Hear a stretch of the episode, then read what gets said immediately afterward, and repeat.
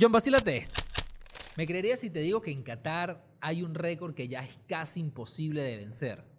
Primer mundial donde no hay ni un hincha inglés preso. No, pero te voy a decir una cosa, entonces no fueron, porque no existe esa lógica de que haya hinchas ingleses y que no estén presos. Pues parece que lo que los hacía desastrosos no es el hecho de ser ingleses, sino el alcohol y el uso de otras sustancias tóxicas. ¿Y eso como por qué? Bueno, hay dos factores claves. El primero es que el poco alcohol que se conseguía era demasiado caro. Y el segundo es que los pasajes desde el Reino Unido a Qatar tenían unos precios demasiado elevados. Así que primero, no había kurda y segundo, no había tantos ingleses. A donde van los hinchas ingleses siempre hay un rollo, por lo menos una silla destroza. Me han ido por Canadá, México y Estados Unidos. Porque pues, después... Claro, porque si en este mundial se quedaron con las ganas, imagínate todo eso acumulado para el mundial que viene. No, menos mal que gracias a Dios no tengo nada por allá, porque si no habría que asegurarse todo eso. Bueno, John, yo te digo una cosa, ya ganó Argentina y Messi, ya lo demás no importa. Después lidiamos con los hooligans.